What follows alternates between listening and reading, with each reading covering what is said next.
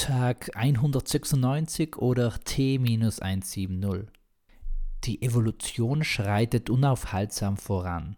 Was im Unterricht wie eine gängige Formel klingt, die halt dasteht, aber nicht viel mit unserem Leben zu tun hat, scheint manchmal auch die Evolution oder deutscher gesagt die Weiterentwicklung des Lebens verstanden zu werden. Dabei passt sich gerade jetzt wieder irgendeine Lebensform den Umständen entsprechend an. Gerade heute ist das mit einem kleinen Virus doch sehr gut ersichtlich. Aber jetzt einmal ein Gedankenexperiment. Was wäre, wenn sich die Evolution selbstständig machen würde und sich wie bei Kleinstlebewesen auch so rasend schnell verschiedene Lebensformen bilden würden oder bestimmte Merkmale sich noch im selben Leben verändern würden? Wenn die Corona-Babys zum Bleistift vor ihrem Mund eine sehr dünne Hautschicht hätten, welche zwar verschiebbar wäre, aber dann wieder undurchlässig also eine Schutzvorrichtung, die sonst mechanisch getragen werden muss, also Kraft eines Hilfsmittels. Und dasselbe wäre auch bei den Nasenflügeln der Fall. Und im Laufe der ersten Lebensjahre würde diese Schutzhaut sich verfestigen und dann allmählich zu einem beweglichen Körperteil werden, der schützend vor dem Mund ist, auch bei Nahrungsaufnahme und ähnlichem sich absenkt.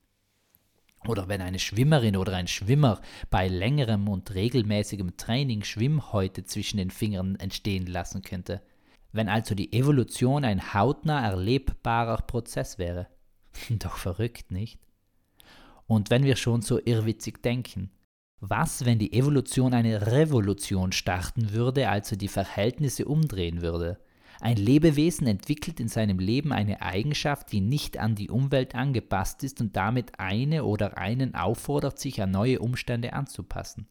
Das führt jetzt schon etwas in die Gedankenwelt der Comic-Geschichten rund um Mutantinnen und Mutanten. Die haben ihre Kräfte auch nicht aufgrund besonderer Ereignisse erhalten. Jein, scheinbar sieht darin eine Theorie vor, dass der Mensch sich in Extremsituationen, in welchen er sein Leben und das vieler anderer bedroht sieht, schnellstmöglich weiterentwickeln kann, also mutiert und so besondere Kräfte entwickelt. Aber diese sind eben nicht von den Umständen abhängig. Dr. X hatte kein Kommunikationsproblem, sodass er auf die Ansicht und Manipulation der Gedanken von Mitmenschen angewiesen gewesen wäre und Storm war auch nicht Unwettern ausgesetzt, die sie somit selbst beherrschen konnte. Die Kräfte entstehen unpassend. Somit ist comichafte Mutation eine genetische Revolution. Aber beide Ideen spielen mit einer schnellen genetischen Entwicklung beim Menschen. Spannend, diese Wissenschaft. Nicht weniger interessant wäre die Zahl der Theorien, die jährlich verworfen oder falsifiziert werden. Denn zu hören sind doch immer nur jene Erkenntnisse, die Gültigkeit erlangen, die anderen werden unter den Teppich gekehrt. Diesen Teppich aber wäre spannend unter die Lupe zu nehmen, denn die Offenheit Fehlern gegenüber ermöglicht ja auch das Weiterkommen. Darin liegt vielleicht ein Manko der Theologie.